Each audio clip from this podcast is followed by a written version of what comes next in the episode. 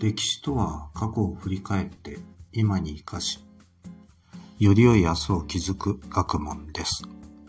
選択することは人生の基本です。今日も丸×を選択してみましょう。問題。次の説明文は正しいか間違っているか、丸か×で答えなさい。猿などの類人猿と比べたとき、人の骨の特色として、顎が大きい。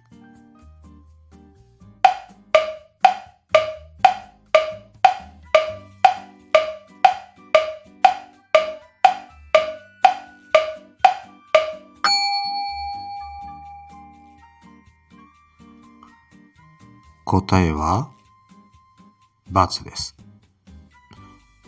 猿などの類人猿と比べたとき、人の骨の特色として、大腿骨が斜めについていることが挙げられます。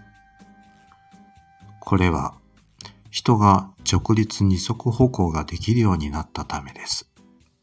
ただし、歩けない人の赤ちゃんにはこの特色はありません。